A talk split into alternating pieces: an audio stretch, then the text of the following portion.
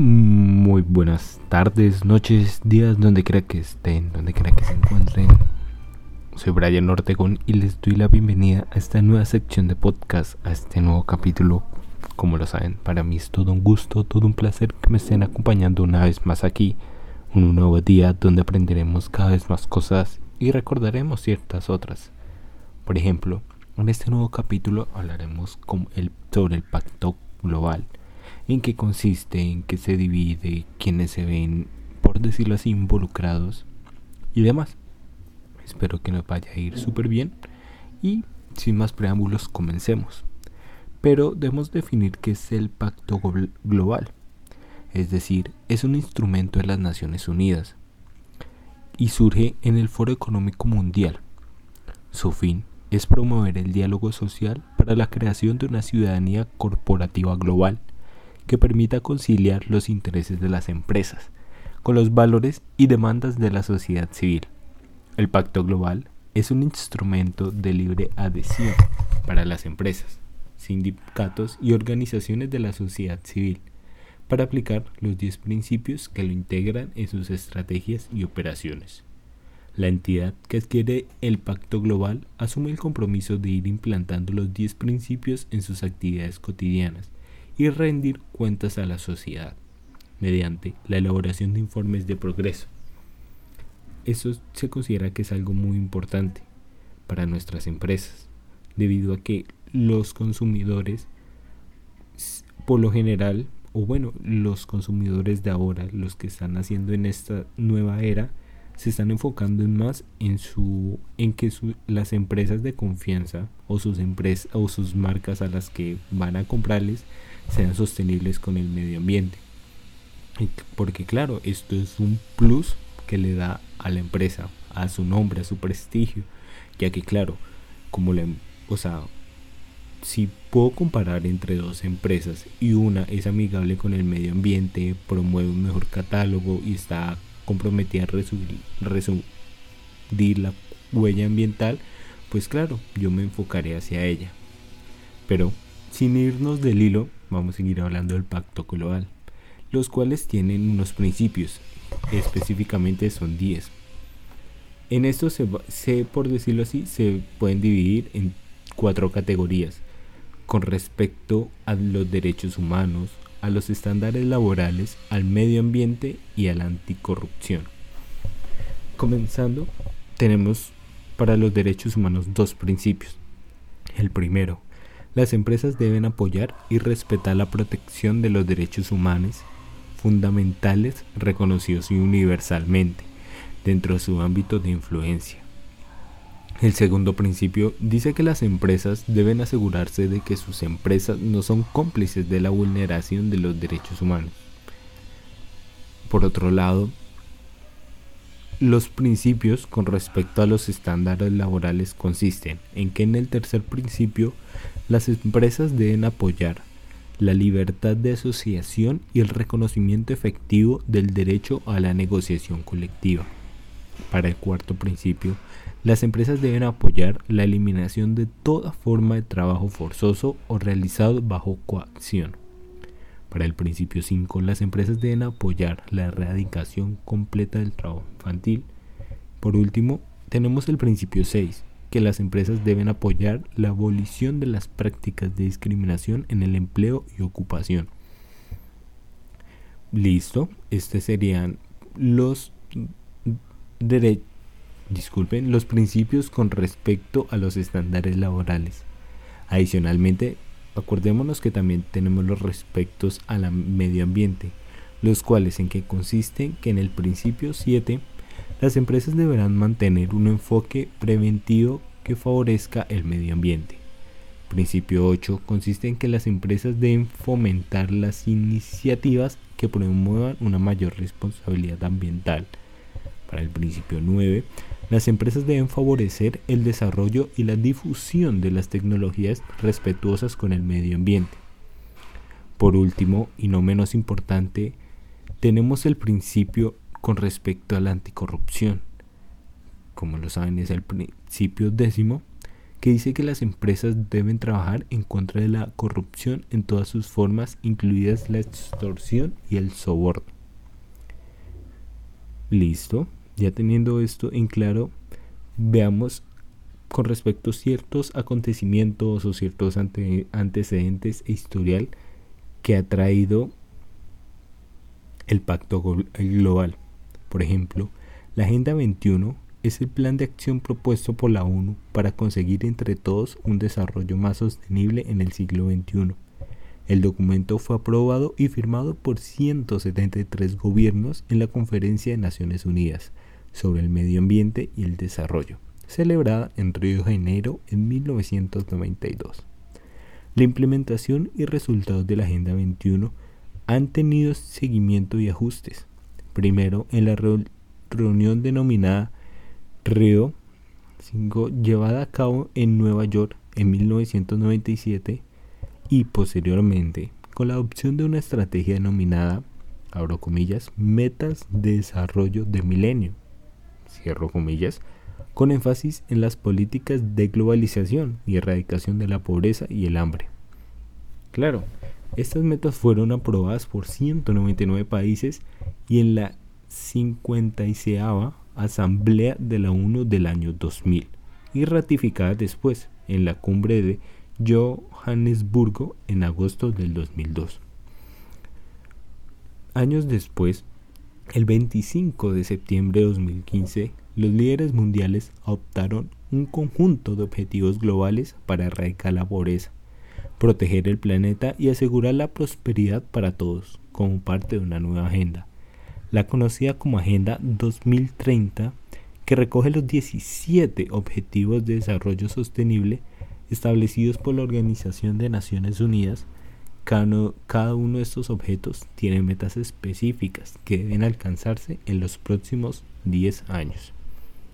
Esas metas de desarrollo, desarrollo de milenio que se las nombré anteriormente fueron desde el año 1997 hasta el 2015. Tenían que ver con ocho objetivos que se debían lograr. Claro, estos objetivos son erradicar la pobreza extrema y el hambre. 2. Lograr la enseñanza primaria universal. 3. Promover la igualdad entre los sexos y la autonomía de la mujer. Cuarto, reducir la mortalidad infantil. Quinto, mejorar la salud, salud materna.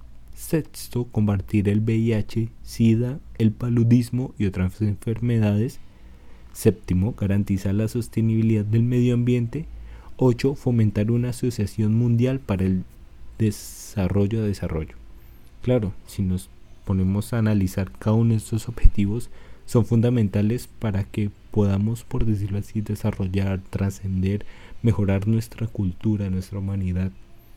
Todo entre comillas, obviamente no es la palabra, pero todo sería perfecto. Pero claro, es algo muy difícil que lleva su tiempo. No se puede hacer de un día para otro ni una semana para otra.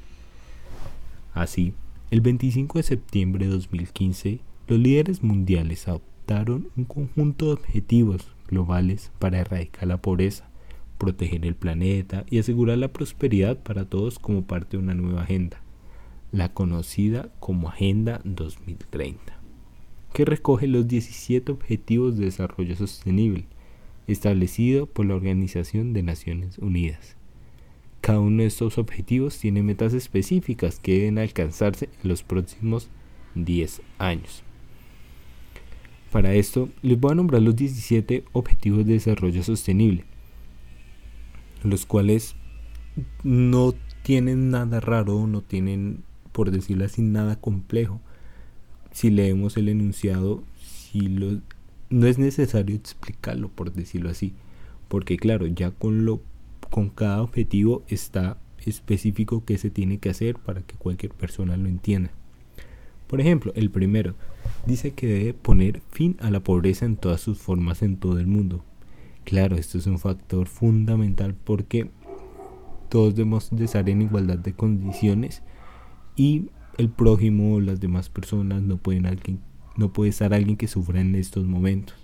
Y claro, sufrir de hambre es uno de los graves problemas en este mundo. Asimismo, el segundo objetivo del desarrollo sostenible dice que poner fin al hambre, lograr la seguridad alimentaria y la mejora de la nutrición y promover la agricultura sostenible. Claro, podemos combatir el hambre, por decirlo así, pero también debemos de promover una agricultura sostenible que no dañe el medio ambiente y que sea muy eficaz para cumplir su objetivo. Así, el tercer objetivo dice que debemos garantizar una vida sana y promover el bienestar para todas en todas las edades. Cuarto, garantizar una educación inclusiva, equitativa y de calidad y promover oportunidades de aprendizaje durante toda la vida para todos. Quinto, lograr la igualdad entre los géneros y el empoderamiento de todas las mujeres y niñas. Sexto, garantizar la disponibilidad de agua, y su ordenación sostenible y el saneamiento para todos. Séptimo, garantizar el acceso a una energía asequible, segura, sostenible y moderna para todos. Octavo, promover el crecimiento sostenido, inclusivo y sostenible, el empleo pleno y productivo, el trabajo decente para todos. Noveno, construir infraestructura resiliente, promover la industrialización inclusiva y sostenible y fomentar la innovación. Décimo, reducir la desigualdad en y entre los países. 11. Lograr que las ciudades y los asentamientos humanos sean inclusivos, seguros, resilientes y sostenibles. 12. Garantizar modalidades de consumo y producciones sostenibles. 13 adoptar medidas urgentes para combatir el cambio climático y sus efectos. 14. Conservar y utilizar en forma sostenible los océanos, los mares y los recursos marinos para el desarrollo sostenible. 15. Proteger, restablecer y promover el uso sostenible de los ecosistemas terrestres, efectuar una ordenación sostenible de los bosques, luchar contra la desertificación, detener y revertir la degradación de las tierras y poner freno a la pérdida de la diversidad biológica. 16. Promover sociedades pacíficas e inclusivas para el desarrollo sostenible, facilitar el acceso a la justicia para todos y crear instituciones eficaces, responsables e inclusivas a todos los niveles. Por último, número 17, fortalecer los medios de ejecución y revitalizar las alianzas mundiales para el desarrollo sostenible. Claro, si nos ponemos a analizar todos estos 17 objetivos de desarrollo sostenible, si se cumplen a su medida, si se cumplen todos, si no se pasa ninguno por alto, uy, la verdad, se puede decir que la humanidad pasará a otro escalafón, la verdad, avanzaremos como una humanidad, habrá más innovación, desarrollo, que es lo que necesitamos en estos momentos y que poco a poco hemos notado que van cambiando. Poco a poco está tomando, por ejemplo, más fuerza la agricultura sostenible, por, poco a poco marcas, empresas importantes están innovando, están reciclando, están buscando alternativas amigables con el medio ambiente y es algo que es muy importante y se debe tener en cuenta. Lo más importante es que todos comencemos desde nuestras casas, todos aportemos nuestro grano de arena no solo porque veamos al vecino, que porque no lo hace, no. Es el vecino. Nosotros tenemos que hacer nuestro trabajo. Como les digo, aportar nuestro grano de arena. Que así más y más y más personas se van a sumar y, más y más ya seremos una masa. Seremos un pueblo, ya seremos muchísimas, muchísimas, muchísimas personas que en verdad se preocupan y quieren conseguir este desarrollo sostenible. Además que somos conscientes que lo necesitamos no es una opción. La verdad, si necesitamos un desarrollo sostenible. Porque la humanidad en los últimos años ha cometido muchísimos errores. Y aún así estamos a tiempo de reducir ese impacto ambiental, por ejemplo. El daño ya está hecho. Pero está en nuestras manos hacer que este daño o reduzca o aumente.